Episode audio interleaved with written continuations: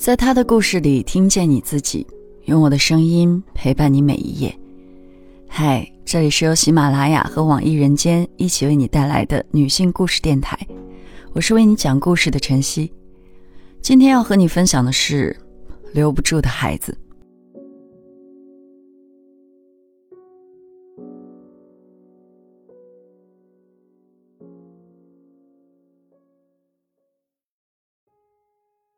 二零一七年，我和同事何梅吃火锅，她坐我对面，给我纸巾让我擦眼泪。因为前两天我在 ICU 里差点闯下大祸。那天是凌晨五点半，我困得睁不开眼，给一位昏迷患者抽了血，取下采血针就走了。早上护士长来查房，发现抽血的压脉带居然还绑在患者手臂上。护士长说：“他要是没发现，患者的手就没法要了，只能截肢。”我自责极了。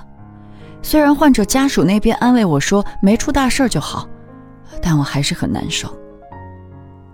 何梅说她要给我讲个故事，听了心情可能会好一些，也可能更差。因为故事里有爱，有温情，唯独没有良心。何梅是二零一五年进的医院，第二年进了产科。有一天，她遇见了一对夫妻，男人说他老婆怀孕了，但是胎不太稳，门诊医生建议住院保胎。何梅接过住院单，叫来医生收病人。医生采集病史时，何梅才知道，男人叫吴国斌，女人叫刘小丽，夫妻俩结婚六年，感情很好，但一直没有孩子。在这次怀孕前，刘小丽已经自然流产多次，甚至还做过两次试管，但全都失败了。就在两个人绝望时，妻子却再次怀孕了。这次怀孕被全家看作是最后的希望。刘小丽请了假，平时吃穿住行半点也不敢马虎。可惜事情到后面又不可控制往糟糕的方向发展了。怀孕四个月的时候。她的阴道开始持续少量流血，小腹还偶尔隐痛。失去了几次孩子，自然知道这意味着什么。刘小丽心慌的厉害，赶紧跟着丈夫来了医院。医生让她先去做检查，一切等做完检查再说。检查结果很快出来，根据检查结果，医生让她绝对卧床休息，禁止一切活动。平时用药抑制宫缩、抑制出血等等。刘小丽想起之前的几次遭遇，不管如何努力，孩子都会在某个时刻突然没了。自那以后的两天里，她的情绪一直很低落。住院的第三天午饭时间，吴国斌的母亲突然独自一人来了医生办公室，正好何梅也在。进来后，老太太就抹着泪诉苦，说这个儿媳妇让她多么不顺心之类的。大家正无可奈何时，吴国斌过来劝母亲回去，不要给医生添乱。他母亲却说刘小丽根本就生不出孩子，还质问儿子为什么不离婚。吴国斌一脸狼狈，边冲医生道歉，边把母亲拉了出去。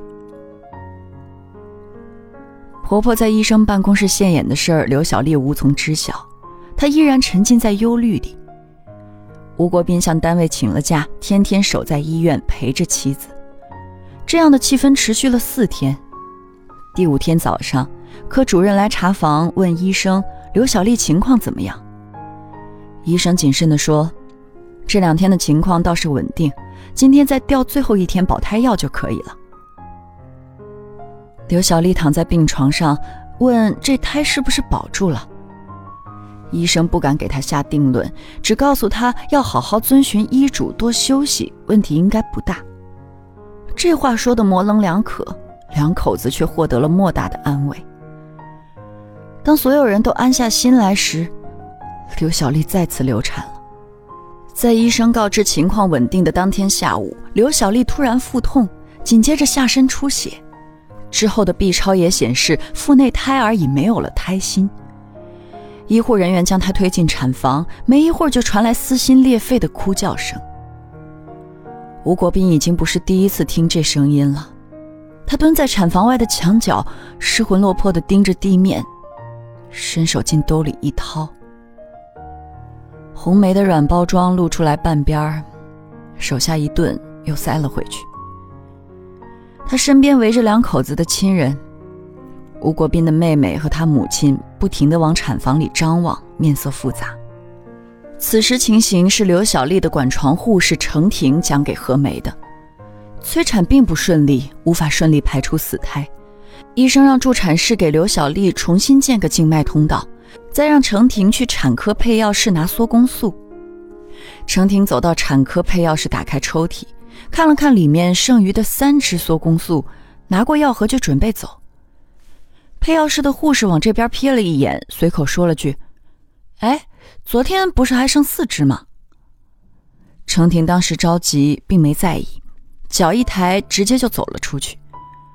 她走回产房门口，正好撞上准备进产房的医生。滴上缩宫素后，刘小丽很快在剧痛中生下死胎。生产完，助产士将装着死胎的医疗垃圾袋递给程婷，嘱咐她扔到处置室里。程婷捏着那袋混着血水的东西走进了处置室。这一幕被何梅看到。过一会儿，何梅发现不对劲。程婷在处置室待的时间太久了，她在干什么？何梅想了想，就往那边走去。走到门口，他下意识放轻脚步，往里探了个头。程婷背对着他，正在垃圾桶前翻找着什么。何梅忍不住走进去，问他在找什么。程婷吓了个哆嗦。手上捏的一个输液瓶也啪的掉在地上，瓶身正面贴了张标签，上面写着“十八床刘小丽，百分之五葡萄糖加缩宫素”。刘小丽之前输的明明应该是保胎的硫酸镁，现在却变成了催产的缩宫素。何梅先是愣住，反应过来这是重大医疗事故后，脊背止不住发凉。他偷偷把护士长叫过来，将事情的来龙去脉解释了一遍，问他怎么处理比较好。护士长半天没吭声，何梅心下一沉，难道护士长想包庇程婷眼下此事？可转念一想，这不可能啊！护士长再糊涂，也该知道这事儿有多严重。正胡思乱想着，护士长突然压低嗓子说：“这事儿不能让其他人知道了。”还让程婷赶紧把该处理的处理掉。最后，他故意不去看何梅的惊愕神色，借口说要办点事儿，逃离了处置室。何梅几乎不敢相信自己的耳朵，怔怔地站在原地没动。另一边，程婷舒了口气，恶狠狠地瞪向何梅这个告密者，转而想到什么，冲着护士长离开的背影冷哼一声，开始销毁证据。何梅思来想去，总觉得良心像被放到了火上煎烤，自己莫名其妙成了同谋。她实在憋不住，不顾护士长临走时的警告，转头就将这件事告诉了其他几个护士，还问他们这件事情要不要向上面反映。几个护士想了想，劝何梅不要轻举妄动，这件事说了肯定要被护士长搞死，还得跟程婷结仇。何梅忍不住飙了句脏话，说：“人家好不容易保住个孩子，就因为配错药就没了。”其他人沉默不语，只有一个人叹着气劝他不要惹祸上身，编制考进来可不容易。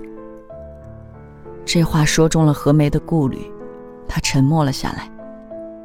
过会儿，有人突然讥讽说：“想不到护士长会帮程婷瞒下这件事，胆子够大的。”虽然护士长在全院和患者那儿的口碑极佳，可他们这群护士却知道护士长并非善茬。几个月前，全院医改，护士的绩效工资被割出一部分拨给了医生，说要提高医生待遇。而最先响应号召的正是这个护士长，他不顾护士的强烈反对，云淡风轻地说：“护士都有老公养，而医生要养家。”就是这样一位不在乎下属巴结领导的护士长，眼下却不顾自己的前途，帮程婷瞒下此事，实在叫人疑惑。生产室对面里是清宫室，刘小丽已经在里面待了有半个小时了，等助产士扶着她出了产房，吴国斌赶紧上去接了过来。过了会儿，医生来到病房询问情况，程婷紧跟着也走了进来。刘小丽答得有气无力，然后闭上眼睛不再说话。医生也不勉强，转而跟家属交代了一些注意事项，然后准备离开。这时，吴国斌的妹妹突然拦住了他，问刘小丽：“早上不还说情况稳定，怎么突然就流产了？”程婷跟着医生迫不及待，正要逃出去，听到这话，顿时心如鼓槌。医生脚下一顿，脸色不自然地说：“刘小丽之前流产太多次了，子宫壁很薄，所以突然流产也是正常的。”最后，他建议去做个全面检查，看看到底是什么病因。吴国斌冲护士勉强笑笑，起身送他出了病房。走出病房，程婷小心翼翼冲医生道了谢。医生也不看他，径直走回了办公室。那之后的两天里，这桩原本无人知晓的医疗事故，在全科医护人员里渐渐传开。见大家都知道了这事儿，护士长也不好继续遮掩。连续几天的早上交班会，都把程婷单拎出来作为反面典型痛批，并嘱咐大家要有慎独精神。所有人也都保持了默契，不对外提起这事儿。大家一向不喜欢程婷，见她犯了错也丝毫没有愧意，有人看不过眼，有时就话里话外嘲讽她真厉害。出这么大事儿也能让护士长替他去找科主任来摆平。程婷一开始只是不搭腔，后来被讥讽多了，忍不住反驳：自己有什么能耐让护士长去求主任，再让主任命令医生替他一起说谎。他出现医疗事故，护士长顶多也就上报个不良事件，被上头说两句罢了，干嘛冒这么大风险帮他？原来这瓶错配的药水。之前正是护士长递给程婷的。那天配完药，程婷把几名患者的药都放进了输液盘，端着进了病房。那天病房忙碌，人手不足，护士长也就帮着一起在扎针输液。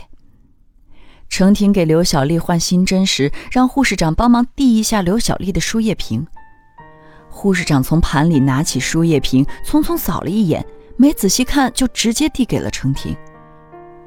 结果程婷要替这次的医疗事故负责，那么护士长的责任也不见得小到哪里去。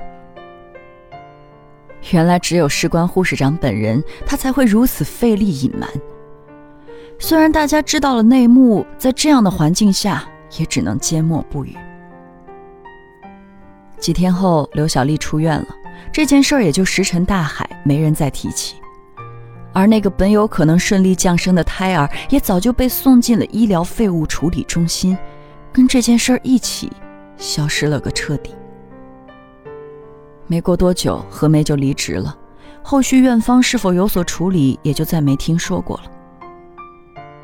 给我讲到最后，何梅自己也开始哽咽，觉得自己很懦弱，什么话都不敢说。咽下一口酒，她跟我讲起另外一个例子。说之前他曾就职于一家老牌的三甲医院，院领导给每个科室都下了硬性指标，让医生必须开足一定比例的中药治疗或中药注射液，否则全科室一起扣钱。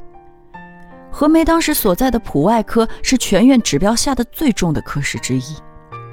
有天早上开交班会，科主任举着手机念出其他科室达成的指标数，然后瞪向医生，斥责他们没按要求来下医嘱。离规定指标还差了好一截，何梅顿时气血上涌，话也脱口而出：“指标完不成，该去向上面反映，而不是在这里逼医生开药。”这话把所有人都炸懵了。这次的莽撞换来的是一次全科检讨，可何梅说她不后悔，她那时的莽撞至少对得起良心。可是现在。何梅每天机械化的接受指令，不像最初那样充满热情了，似乎把这个当做一个程序化的工作一样，在日复一日的工作里，忘了毕业时的誓言，忘了初衷，屈从于所有现实。每个行业水都很深，可我们穿的是白大褂，干的是救死扶伤的事儿。这水一天天涨起来，人没淹死，倒先把良心给淹死了。今天的故事就分享到这儿，感谢你的收听，欢迎在音频下方留下你的感受和故事，与千万姐妹共同成长，幸福相随。我是晨曦，下期见。